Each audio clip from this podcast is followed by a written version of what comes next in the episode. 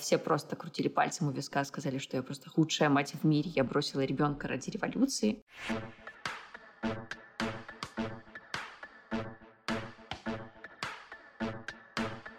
Нормально же общались. Всем привет! Меня зовут Оля Микитась, и это седьмой сезон подкаста «Нормально же общались». Сегодня, когда вышел этот выпуск, мы все переживаем непростые времена. И мысленно я хочу всех вас обнять и сказать, наверное, что все будет хорошо, пожелать всем добраться туда, куда они направляются, а нам, девушкам, набраться терпения и, как ни странно, мужества, чтобы все вместе это пережить. И я считаю очень важным также сказать, что работа над этим подкастом помогает мне, и я хочу, чтобы она помогала и вам тоже немножко отвлечься, подумать о чем-то добром, светлом и хорошем. И многие из вас знают, что я уже больше шести месяцев живу в Грузии, в Тбилиси, и с 21 числа, с 21 сентября я ни разу не выпускала свой телефон из рук, потому что все это время я помогала знакомым и незнакомым мне людям спастись. Поэтому если вдруг вам нужна помощь, у вас есть вопросы по жизни в Грузии, а именно в Тбилиси, то в описании к этому выпуску будет ссылка на мой личный телеграм-канал, будет ссылка на мой телеграм-канал, где я делюсь всей актуальной новостной информацией, и, конечно, на мой инстаграм. Буквально вчера я разместила там памятку для тех, кто приезжает в Грузию. Ее репостнули уже больше 150 раз. И я очень надеюсь, что она многим поможет и предостережет всех нас от возможных ошибок нахождения в других странах в данных условиях. Ну что, давайте начинать. Сегодня у меня будет необычный эпизод. Я пригласила в гости соавторку книги «Современная энциклопедия для девочек» Марину Ментосову, чтобы поговорить о нас как о мамах и о воспитании наших дочек. Ну и также, конечно, я хочу немножко разузнать, что же такого необычного в этой современной энциклопедии. Марина, привет. Всем привет. Расскажи нашим слушателям, чтобы они познакомились с тобой, о себе меня зовут Марина. Мне важно отмечать, что я не только мама, но феминистка, потому что я все делаю для того, чтобы это слово перестало быть ругательным в русскоязычной среде. Я SEO консалтинговой компании Gender Equality Management, работаю в направлении защиты прав и расширения возможностей для женщин и девочек. Также занимаюсь просветительскими проектами в области полового просвещения для несовершеннолетних и консультирую компании по достижению гендерного равенства. Очень круто, очень круто, и я рада, что ты стала моим гостем, что ты согласилась. Я тоже очень рада. Ты упомянула, что ты мама, а сколько лет твоему ребенку? Это девочка, наверное, мне кажется. Очевидно. Да, у меня дочка, ей два с половиной года. У меня, наверное, опыт был такой очень странного раннего материнства, потому что у меня есть еще младший брат и сестра. И так как они появились в то время, когда мне было там 12 лет, у меня был такой странный период, когда, как часто бывает, старшие дети, особенно если они девочки, становятся такими сородителями в семье. Наверное, впервые я столкнулась с какими-то неиллюзорными его частями вот в 12 лет, а уже свой собственный опыт материнства вот у меня сейчас проходит. Угу. Для тех слушателей, может быть, кто не знает мою историю и впервые включил этот подкаст, я тоже мама. У меня две дочки. Младшей Мире сейчас 5 лет, а старшей дочке Ане 10 лет. И я уже как три года соло-мама, но сейчас я в отношениях. А вообще, конечно, я последнее время воспитывала их одна, и вся нагрузка по их воспитанию ложилась на мои плечи. Ну и тут, наверное, еще очень важно отметить, что я стала мамой в очень раннем возрасте. Я родила первую дочку в 21 год, и сейчас, конечно, когда мне 32, я оглядываюсь назад и понимаю, что я в том возрасте сама была еще совсем малышкой, была ребенком, и все мое воспитание дочери было по наитию и было очень сложным, не таким комфортным и не таким, скорее всего, в моем понимании может быть правильным, как уже со вторым ребенком, да, то есть я при воспитании первой дочки набила очень много шишек, я не была в психотерапии, у меня свой достаточно опыт такой непростой взаимоотношений с моими родителями. Поэтому как такового опыта у меня нет, но я учусь все эти десять с половиной лет, что я мама. Я каждый день учусь и учусь. Вот, и с помощью этого подкаста, с помощью этого эпизода я бы хотела больше, наверное, поговорить про наше материнство с тобой, про взаимоотношения с нашими, возможно, мамами, про взаимоотношения с нашими детьми. Ну и, собственно, я бы хотела задать вопросы, конечно, про то, как пришла вообще идея создать современную энциклопедию. Потому что все мы помним, какие были энциклопедии в нашем детстве, я помню, у меня на полке стояла, по-моему, розовая такая книжечка. Розовая, обязательно розовая. Да, Они все были розовые. для девочек. А вот у мальчиков были голубые книжки, энциклопедии для мальчиков. И для джентльменов. Для джентльменов, точно, да, да, да. Вот чем твоя современная энциклопедия сейчас для детей нового поколения отличается от тех книжек, энциклопедий, по которым воспитывались мы? И вообще, откуда такое слово энциклопедия? Почему ты так назвала эту книгу? Здесь все как раз ты прям прекрасно уловила вот эту интенцию, что мы шли именно по слову энциклопедии, потому что мы хотели как раз заменить этот миф. Когда мы общались с моей командой, обсуждая идею одного проекта и работали с темой стереотипов, с которыми сталкиваются женщины и девочки, и пытались вспомнить какие-то артефакты, где мы впервые с ними сталкиваемся.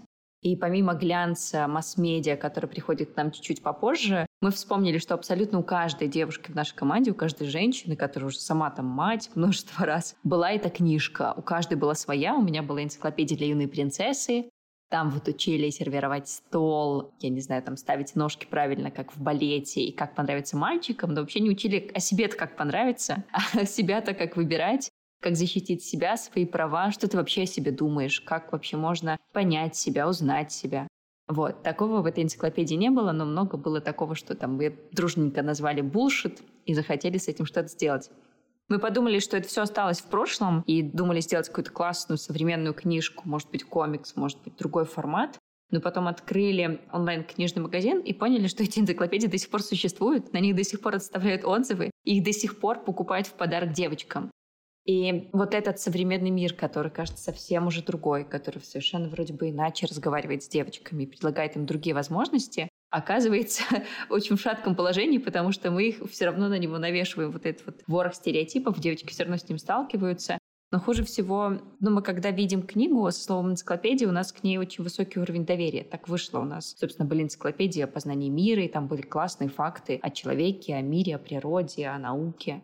И мы им сильно доверяли, поэтому слово энциклопедия кажется чем-то таким заслуживающим доверия. Вот. Поэтому мы решили не создавать что-то новое, а переписать старое, показать, что были какие-то вопросики с ним. Так появилась энциклопедия как формат. То есть, может быть, это еще имеет под собой контекст, чтобы достучаться до тех людей, которым понятно слово энциклопедия? Все верно, когда такие книги покупают в подарок, как правило, это делают подруги мамы или тети, реже бабушки. бабушки. Да, да, да. И вот наша задача была, чтобы они, когда взяли эту книгу в руки, полистали ее и поняли, что, возможно, стоит самостоятельно сначала почитать, чтобы мам с подругой на кухне обсудили вообще, что это за книжка такая. И, возможно, мы подвергнем сомнению те мифы, которые вот закоренились в нашем обществе по отношению к женщине. Очень круто. И тут я немножко маленький дисклеймер сделаю, что если вы дослушаете этот выпуск до конца, то мы обязательно расскажем, как можно получить современную энциклопедию для девочек в подарок. И в описании к этому выпуску я оставлю ссылку на предзаказ книги. Давай тогда вернемся к обсуждению взаимоотношений мамы и дочки. Расскажи, какие первые чувства ты испытала, когда узнала, что у тебя будет именно дочка? Помнишь? Это был абсолютный страх, ужас и смех, потому что буквально за несколько лет до этого мы обсуждали с подругами, был такой прекрасный сериал «Большая маленькая ложь». Да, обожаю. Там был очень показательный эпизод, когда мама сыновей сидели на берегу и обсуждали, как им повезло. И им не нужно было ничего говорить, чтобы все поняли, о чем речь. С учетом того, что я занимаюсь повесткой гендерного равенства, точнее знаю, как высок уровень гендерного неравенства в России, с учетом того, что я знаю, что Россия ежегодно получает 0 баллов в области законодательства, защищающего права и возможности женщин, я понимаю, что это был, конечно, это просто русская рулетка рожать ребенка, а тем более девочку в России. Это небезопасно, это бесконечный страх за нее когда цвет лака для ногтей или длина ее юбки может послужить оправданием для насилия, это очень страшно. И, конечно, я тогда посмеялась. Мы с подругами об этом говорили много, о том, что вот ты сама себе накаркала. Боялась родить дочь, вот и родила себе дочь. Да, теперь всю жизнь придется менять для нее мир. Собственно, и приходится, да. Потому что такое ощущение, что наш мир, правда, создан только для того, чтобы в нем жили мужчины. Есть такое. И правда, ты описала свои чувства. Я и в первый, и во второй раз испытывала подобные эмоции, потому что мне всегда казалось, я была, знаешь, таким ребенком пацанкой. Ну, то есть лазила по заборам, играла все время с парнями, там мы в какие-то бутылки бросали камни, ну вот все любимые игры детей 90-х. Да, то есть ты на улицу вышел утром, пришел вечером, весь в садинах, в крови, голодный. Но это было идеальное детство. Несмотря на то, что, да, много чего в нем не было. И когда я поняла, что я беременна, первая мысль у меня была, что, ну, сто процентов у меня будет сын, потому что мне с мальчиками как-то всегда было проще. Я и сама там не сильно женственная, да, я не умею готовить, я ненавижу прибираться. А чему, собственно, я буду своего ребенка учить? То есть, понимаешь, таки в 20 лет у девочки свободных двухтысячных, да, такие мысли о том, что если я рожу дочь, а я же не умею готовить, а как же я ее подготовлю к этой жизни? То есть насколько наше мышление стереотипно? Да, к сожалению, инерция вот в этом, э, в нашем подходе к мироустройству, ну, это все очень медленно происходит изменение. И эти пласты, тектонические сдвиги, это все происходит очень медленно. Поэтому нельзя, например, думать о том, что если мы примем законопроект о профилактике семейного бытового насилия, то все бытовое насилие прям в момент исчезнет. Да? Нельзя думать, если мы примем законопроект о равноправии и гендерном равенстве, то все внезапно станут свободны и равны. Нет, это все искусство маленьких шагов и планомерное, многостороннее вот это движение к этому заветному равенству. И, конечно, оно тоже начинается с этих мифов, которые у нас заложены. Каждый из них нужно монотонно, прям скрупулезно разбирать, показывать, а что подвергать сомнению, а может быть не так. А может быть, что-то уже изменилось, а может быть, и нормально, что женщина тоже человек. Может быть, мальчикам тоже нужно готовить. Может быть, некоторые мальчики станут прекрасными отцами. Вот, и поэтому, да, это все очень большая и долгая работа. Многие специалисты говорят, что достижение гендерного равенства где-то 230 лет. Самые оптимистичные какие-то прогнозы — это 105 лет. В общем, в любом случае, чтобы до него дожить, нужно очень много всего делать. И это такая бесконечная работа, но она, тем не менее, того стоит, на мой взгляд. Ты когда готовилась к написанию книги, ты и вообще твоя работа связана с гендерным неравенством, то такая плохая ситуация только в России и в странах третьего мира или же в Европе, в Америке тоже большой пласт таких проблем? Официально по статистике нет ни одной страны в мире, которая решила бы все проблемы, связанные с гендерным неравенством. Но это, ну, объективно, там наша Вселенная существует какие-то там миллионы лет, Земля существует, ну, человечество существует там несколько тысячелетий. Но женщины получили право голоса сто лет назад ну, как бы есть очень большой промежуток времени, в который было нормой, что женщины не равны мужчинам. Там был какой-то небольшой исторический опыт матрильнейности, когда по материнской линии передавалось наследство и какие-то права, но он был очень короткий и не повсеместный, поэтому у нас в основном мы сталкивались с большой-большой культурой патриархата, которая вот только недавно начала отступать, поэтому, конечно, нельзя требовать всего и сразу, но, тем не менее, мы это делаем, потому что лучше завысить планку и ожидать всего и сразу, вдруг где-то что-то, как говорится, выстрелит. Поэтому, да, нет ни одной страны в мире, которая бы абсолютно решила все вопросы гендерного неравенства. Но есть пример, например, скандинавских стран, в которых практически решены все проблемы. Возможно, там ты слышала про опыт Финляндии, которая ввела отцовские квоты, когда отцы и матери единовременно уходят в декрет и потом меняют очередность декретного отпуска. При этом отцы обязательно тоже должны уходить в декрет. Это обязательное правило, без которого они могут потерять ну, финансовых каких-то вопросах. Это супер история. У них также работают законопроекты, защищающие женщин, которые работают на искоренение неравенства в оплате труда, потому что экономическая независимость — это супер важно для женщин. Это одна из таких, один из камней преткновения вообще во всем неравенстве. Это распределение ресурсов и, в принципе, сохранение их вот для женщины. Поэтому вот есть пример скандинавских стран, они искоренят гендерное неравенство гораздо раньше многих из нас. Часто нас пеняют тем, что вот там ваша Америка тоже недалеко ушла, но Америка не идеальная страна для сравнения. Есть опыт других стран, у которых все гораздо лучше. Вот поэтому а, Россия, несмотря на достижения Советского Союза и то, что российские женщины одними из первых вообще получили право голоса, и из-за войны вышли на замену рабочих мест мужчин, часто подвергая там свою жизнь опасности. И этим они доказали, что имеют право работать и развиваться в любой профессии. Ну, практически там у нас то профессии запрещено все еще для женщин. Этим мы сделали большой шаг вперед, но тот откат, который случился за все это время, это, конечно, то, с чем мы сталкиваемся сейчас, это те последствия, с которыми мы работаем сейчас. Ну и плюс там этот знаменитый мистический советский феминизм, когда на самом деле женщинам никто-то особо не помог с их материнством, им просто дополнительно дали еще и рабочую нагрузку. То есть это такое, а, это миф о том, что советские женщины стали самыми равноправными в мире. Это один из тех мифов, с которыми мы, собственно, работаем.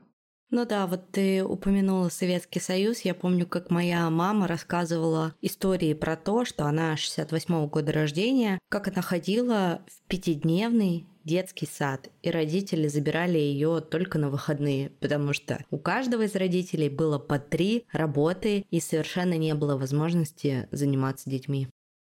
Расскажи немножко, какая ты мама и каким принципом ты придерживаешься уже сейчас в воспитании своей дочки, которая еще совсем маленькая?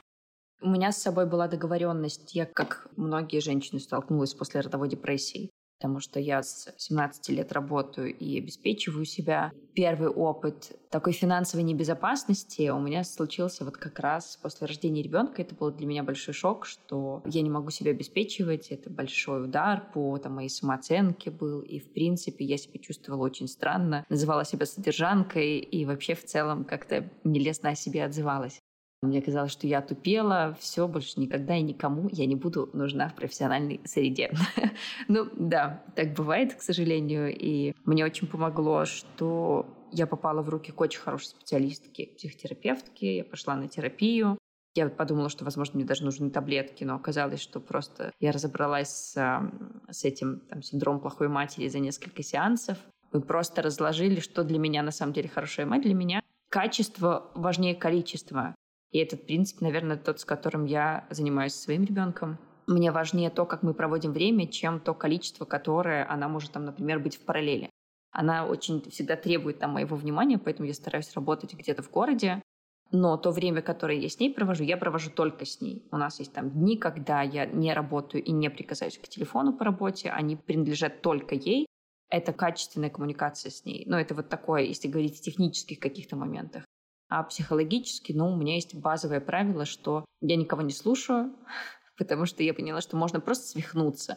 Если всех всегда слушать и постоянно просто прислушиваться, именно прислушиваться ко всем советам, то можно быть любой матерью примерно при любом вообще твоем движении, что бы ты ни сделала, ты обязательно ущемишь чьи-то там представления о прекрасном материнстве.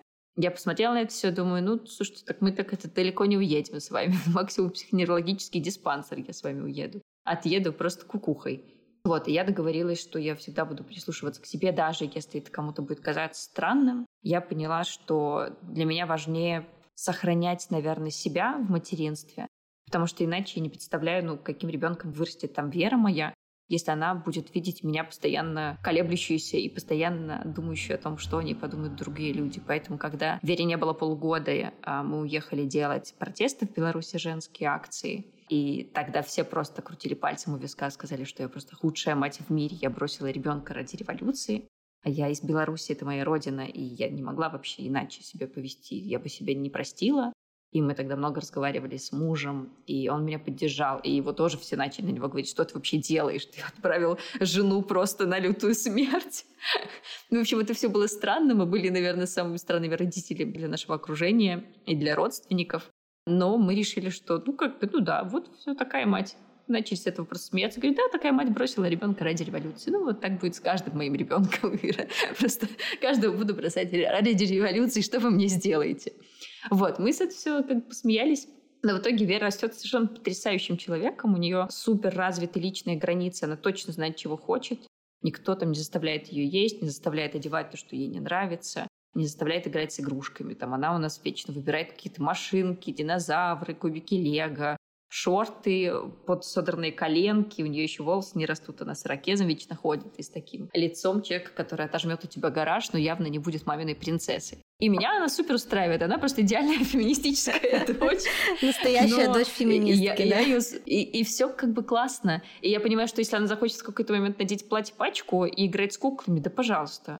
И мне очень важно вот в этом. Я не ограничиваю ее. Я не говорю, что розовый цвет — это плохо. Кастрюльки — это плохо. Девочка не должна убираться, иначе она будет подстилкой патриархата. Нет, ты черт возьми. Что хочешь, то и делай. Вот. И вот это моя, наверное, самая главная концепция. От меня просто нужна базовая любовь и обеспечение безопасности и комфорта. Все остальное, все, что я могу сделать и дать, я дам. Но это всегда будет не насильственная любовь, не насильственное обучение и воспитание. Я должна быть рядом, но не стоять над душой. Наверное, вот это какие-то такие базовые. Я хочу быть человеком, к которому она придет, если что-то случится, и не побоялась рассказать мне, если кто-то ее обидит, чтобы она никогда не думала, что я буду ее ругать, если что-то произойдет. Поэтому типа, никогда мы не ругаем за грязные штаны, да плевать вообще. Зачем еще штаны, если не испачкать их прекрасной красной глиной? Это же замечательная идея, обрисовать белую майку фломастеры. Это супер вообще. Это стоит, конечно, очень многих, наверное, нервов и разговоров с собой, потому что, ну, конечно, нас воспитывали иначе, у нас совершенно другие паттерны. И это каждый раз бить себя по рукам за любую попытку действовать по каким-то паттернам, которые заложены так, как ты не хочешь действовать от сердца, вот, это, конечно, такая бесконечная работа с собой. Так что у меня не воспитание веры, а воспитание себя происходит в материнстве. Ну, это правильно, мне это тоже очень все близко, и пока ты говорила, я прям сидела, кивала, слушатели меня не видят, но все, что ты правда говоришь, и то, как ты относишься к воспитанию своей дочки, все мне очень близко, и, конечно, все это есть в моей жизни. Но расскажи, было ли это у тебя в твоей семье? То есть вот откуда ты понимаешь, что вот так надо, вот так классно, и так будет лучше для всех, и для тебя, для твоей семьи, для твоей дочки. Потому что у меня, сразу скажу, у меня такого не было. И у меня с моей мамой очень сложные отношения, и после 24 февраля этих отношений просто нет. Да, так как мы придерживаемся с ней диаметрально разных позиций, мы просто перестали общаться. И когда я думаю об этом, я понимаю, что это все было и раньше, просто то, что случилось, это такой, знаешь, типа, ну, критический момент, критическая точка, которая открыла на многие моменты глаза, которые были в прошлом. Это очень сложный и, наверное, болезненный вопрос, потому что у меня тоже не было такого там счастливого и радостного детства в любви, заботе и понимании. Очень долгая работа с психотерапевткой, такая терапия, в которой мне приходилось разбираться, откапывать все эти болячки, срывать эти корочки, которые там, эти, плохо сросшиеся переломы, заново вставлять все эти кости. Это долгий процесс, без которого я просто не представляю, как сейчас произошло бы то, что я просто живу вместе с мамой, я пригласила ее там к себе, она помогает мне с Верой, причем ну, такая как бы нормально оплачиваемая работа, потому что это все-таки должна быть оплачиваемая работа воспитание детей, на мой взгляд. Вот. И мы живем вместе в одном доме уже много месяцев и мне очень комфортно. Я не представляю, как это было бы возможно там десятилетия назад, вот до работы с э, терапевткой. Однажды я просто поняла, что у меня есть проблемы, когда я шла мимо стеллажей в книжном, когда ты пытаешься найти какой-то книжный бриллиант и находишь книжку, начинаешь реветь просто от одного названия. Это была книга, называлась как-то «Нелюбимая дочь» или что-то вот в таком духе. Я стою и думаю, ну вот мы и приехали, здравствуйте. Вот, и когда ты откапываешь и понимаешь, что там отстраненный тип привязанности, который там у меня, например, часто у меня присутствует в отношениях, или другие какие-то штуки, там мое недоверие к миру часто, с которым я сталкивалась раньше, что оно не часть моего характера или моей идентичности, а это просто вот это неправильно сросшиеся кости, которые просто появились, потому что у меня не было там в детстве привязанности удовлетворенной с матерью, да, мне не было ощущения, что меня любят. Не было ощущения, что меня защищают. Это сложно в этом признаваться себе, потому что тебе, во-первых, кажется, когда у тебя такое происходит в детстве, кажется, что так у всех. Ты не можешь поверить, что это с тобой что-то не так. Ну, мне казалось, ну, наверное, у всех как бы такие отношения с родителями. Да, да, все так живут, и как бы это нормально, никто даже это не обсуждал. Никто не умер. Никто... Да. Вот. Но у нас просто в обществе и концепция несчастливого материнства не обсуждается. Это ужасно табуированная тема. У нас нельзя быть несчастливой матерью. Потому что если тебе там боженька, природа, мироздание, что угодно дал ребенка, то ты априори его любишь. Люди искренне верят в этот миф о том, что женщина рождается с какой-то врожденной любовью к своему ребенку, но так не получается. Нет часто такое не происходит. Это все-таки социальный навык любить своего ребенка. Этот процесс, это редко появляется вот просто по щелчку пальцев, потому что природа заложена. Я сразу вспомнила шапку профиля «Счастливая э, жена мужа Сережи». Да, да, и... да. И, и мама двух ангелочков. Да-да-да, мама двух ангелочков. Вот. И у нас, ну, как бы общество табуирует тему того, что можно быть несчастливой в родительстве, что материнство может быть другим. Поэтому никто не рассказывает. И женщины, когда с этим сталкиваются, думают, что они просто хуже всех на свете, что у них как бы какие-то проблемы, и даже боятся обращаться к специалистам, потому что думают, что это такая ужасная какая-то патология их собственная, а не распространенные явления, с которым женщины часто обращаются, и им быстро помогают. Вот в чем проблема. Им быстро помогают терапевты, и это, конечно, большая беда. Вот. Ну, собственно, я думала, что все вообще в мире нелюбимые дети, поэтому ничего страшного, когда столкнулась с тем, что, оказывается, ну, есть любимые дети, есть дети, которым давали большое количество любви, заботы, понимания, их не боялись перелюбить. Оказывается, ничего страшного с ними не произошло. Они не выросли снежинками, которые тают от любого критического замечания. Наоборот, выросли суперстойчивыми людьми, которые очень уверены в себе, которых просто не разламывает критика других людей, делает их как бы сильнее. Они могут расстроиться, но это не изменит там их жизнь навсегда, да, люди, которые менее склонны к суицидам, люди, которые менее склонны к психиатрическим заболеваниям, да, оказалось, что есть какие-то другие, в другой вселенной любимые дети, и мне захотелось в этом разобраться, а что же так? Ну и опять-таки я подумала, что это во мне была какая-то проблема, значит, я была какой-то недостаточно хорошей дочерью. Ну и, собственно, да, я вот так потом по жизни эту штуку понесла, мне случился этот синдром отличницы, мне нужно было зарабатывать все награды мира, все должности, пятилетку за три года для того, чтобы доказать, что меня вообще можно любить. Вот. Ну и пока психотерапевтка, собственно, не рассказала о том, что эти паттерны не потому, что там ты такая карьеристка, понимаешь ли, а потому что тебе просто базово нет ощущения, что тебя можно любить, если ты не спасаешь мир и не достигаешь каких-то супервысот. Просто любить просто так, ни за что. Нельзя вообще. Да. А с чего это вдруг тебя любить, интересно? Да. Ты что-то сделал для этого, да? У меня всегда сидела в голове такая мысль, что я не хочу быть мамой, чтобы не быть как моя мама. И вот эта вот мысль, она очень, да, мне долго, очень, я очень понимаю. Долго да. была со мной и прям долго меня преследовала. Вот не хочу быть мамой вообще никак, вот потому что не хочу быть как моя мама, не хочу вырастить таких же детей, как и я сама. Притом я действительно вижу и плюсы ее воспитания, конечно, тоже, ведь вот она есть, и я молодец, я многого достигла в жизни, а ты не думаешь, что это вопреки случилось, да?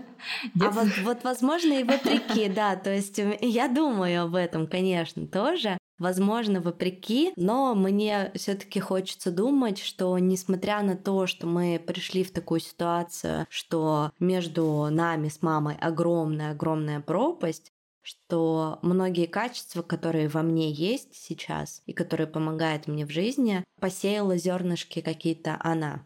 Мне кажется, мне просто важно внутренне это думать, внутренне это осознавать.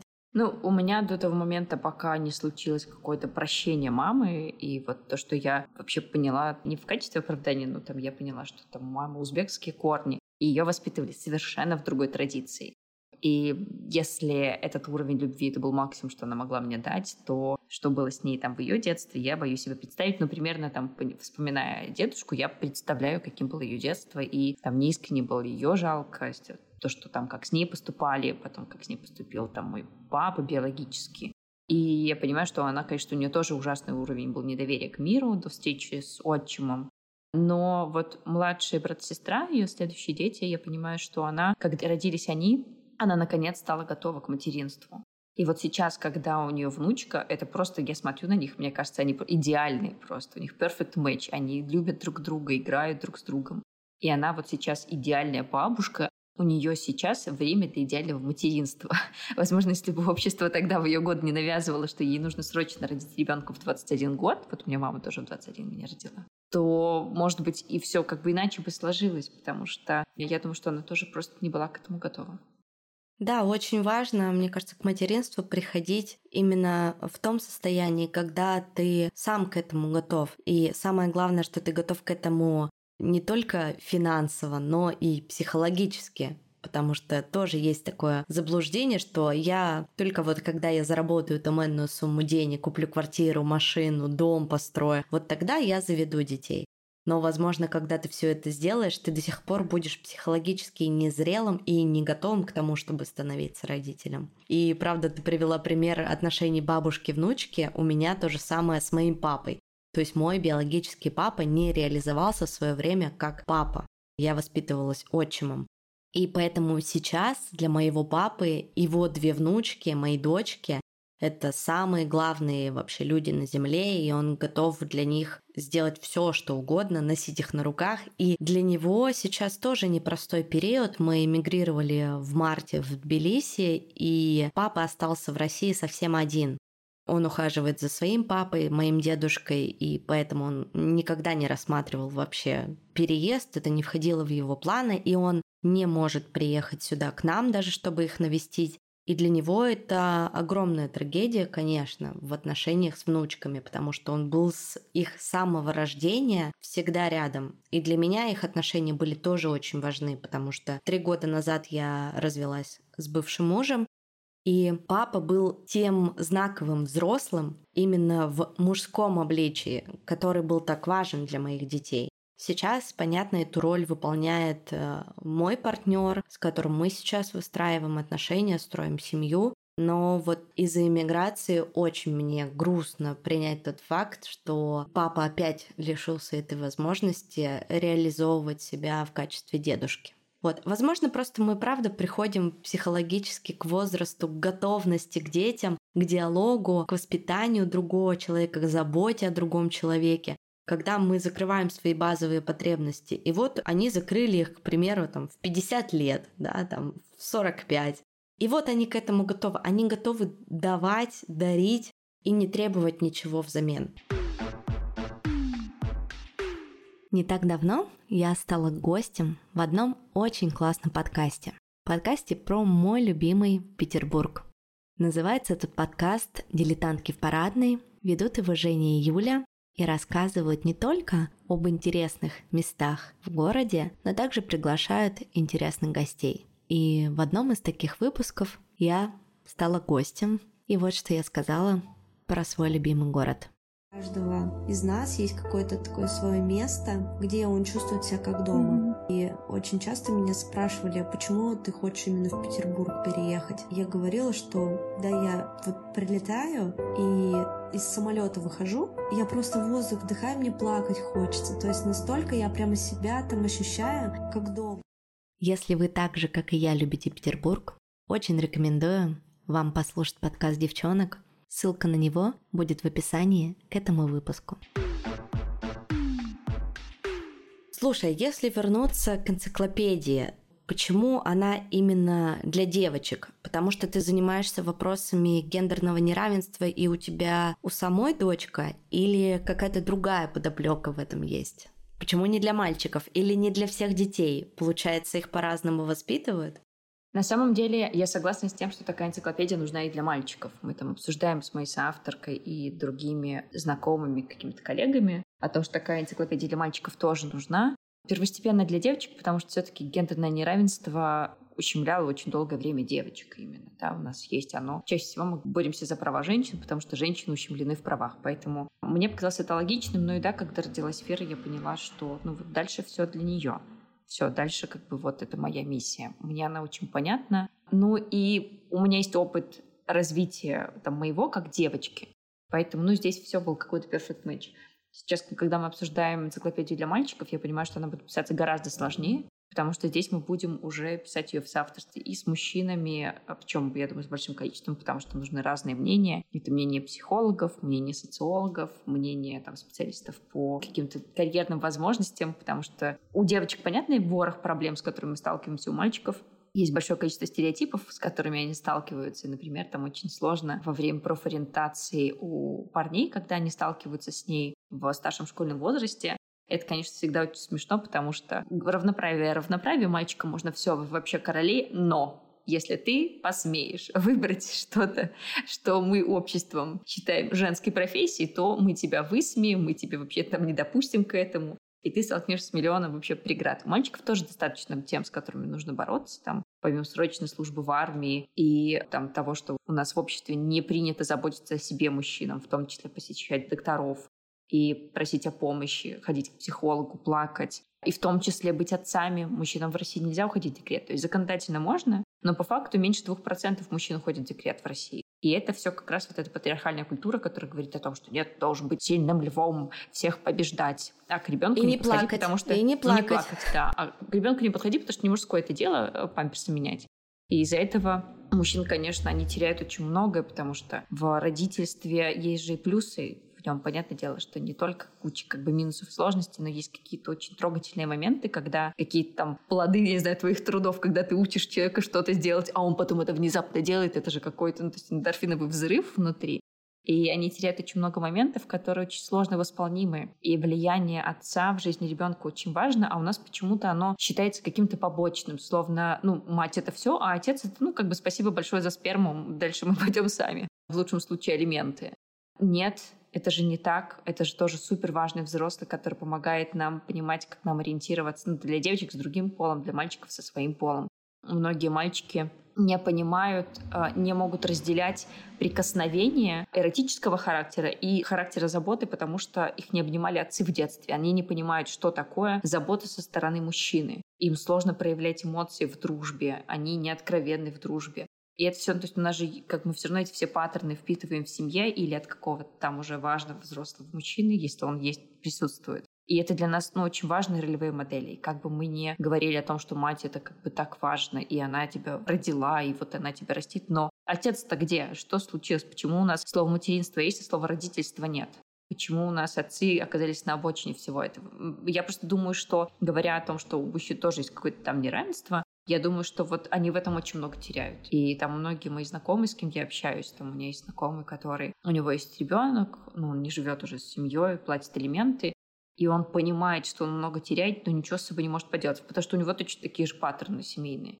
У него тоже не было отца, он понятия не имеет, что делать с ребенком, но боится даже попробовать, потому что там высмеют. А что вообще скажут, что там как бы тряпка какая-то? Ну да, всем иногда тряпка, но это классно. Да, мы вот сейчас с тобой общаемся в моем подкасте «Нормально же общались», а у моего партнера с его другом есть подкаст, который называется «Попкаст». И они в роли отцов. У моего партнера получается две дочки не родные, да, он в качестве отчима, а у его соведущего его родной ребенок, которому три года, и он мальчик. И вот они вдвоем через подкаст исследуют свое родительство, учатся отцовству, потому что кому-то, да, это дано с рождения, или как вот в случае моего партнера, ему дети уже достались уже в сознательном возрасте, да, там в 4 и в 9 лет, девочки, да, и это очень прикольный вот такой опыт у него получился, и я прям вижу, в течение полугода ведут этот подкаст, и как сильно он меняется благодаря тому, что он проговаривает свои чувства, свои эмоции, свои переживания на большую аудиторию. Мне кажется, подкасты в этом плане это просто палочка, выручалочка. Это супер важно, да. У меня был отчим, и он был одним из как раз из важнейших людей в моей жизни. Человек, который на меня очень сильно повлиял, человек, которому там у меня невероятная благодарность человек, чей уход меня ранил больше, чем уход очень многих моих родственников, потому что вот он стал для меня, мне кажется, он на меня повлиял больше, чем мой отец в жизни, положительно имею в виду, потому что с точки зрения того, как он показал, как можно общаться уважительно вообще с ребенком, о том, что, оказывается, ну, можно на меня не кричать, можно слушать мое мнение, можно вообще спрашивать меня о чем-то. И это был менторинг. Это, я не считала его своим отцом, потому что он появился, когда мне было лет, наверное, 12. Ну, чуть раньше, наверное, 10-11. Но я точно помню, что ну, вот его мнение для меня было важнее, чем мнение вообще всех других взрослых вместе взятых, включая маму.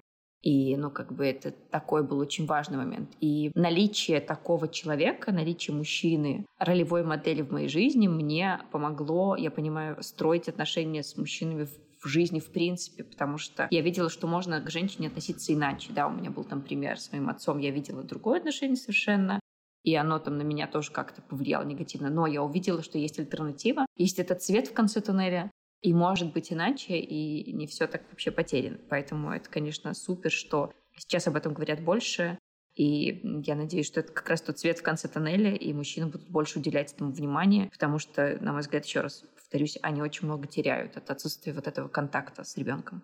Это правда. И вот тема отцовства, как и вначале мы говорили о других табуированных темах, она немножко табуирована все таки в обществе, да. Как-то не принято об этом говорить, не принято это выставлять на показ сколько у нас мам-блогеров, да, а сколько у нас отцов-блогеров. Ну, как бы несопоставимое количество, конечно. Понятно, что это не маркер какой-то, что это идеальное родительство, нет. Но на самом деле через форматы блога можно показывать, так же, как через формат подкаста, что это нормально. Ты знаешь, недавно я прочитала на Forbes Woman небольшую главу из вашей книги, и мне очень понравился момент про личные границы. Могу зацитировать. И кратенько обсудим. Твои личные границы начинаются с уважения к себе и с признания того, что у тебя тоже есть права. Независимо от того, сколько тебе лет, они принадлежат тебе от рождения. У тебя есть право чувствовать себя комфортно и безопасно, право на свое мнение, даже если оно отличается от мнения других право отличаться от членов семьи и других людей и внешне, и внутренне, право на свой темп развития, право выбирать друзей и тех, в кого ты влюбляешься, право прислушиваться к себе и заботиться о себе, право выбирать свои мечты и цели, право быть собой. Когда я это прочитала, я, знаешь, мысленно поставила в своей голове незримую галочку. Я поняла, что все эти права есть у моих детей. И мне стало прямо очень гордо и радостно за себя. И это очень, правда, гордо и радостно. Это супер, что у них есть такая возможность.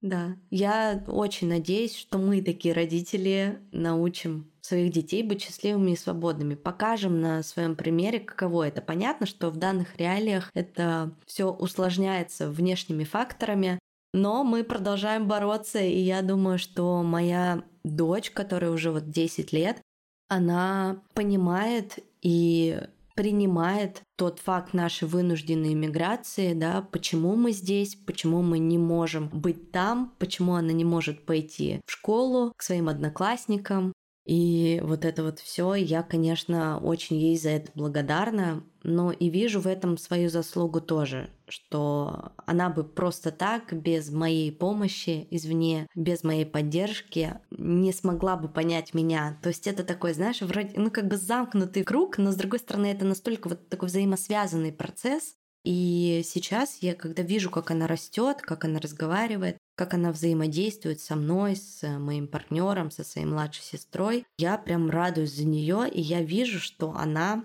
не такая, как я в 10 лет. И мне от этого еще в 10 раз радостней. Вот. При том, что я чувствовала себя очень счастливым ребенком.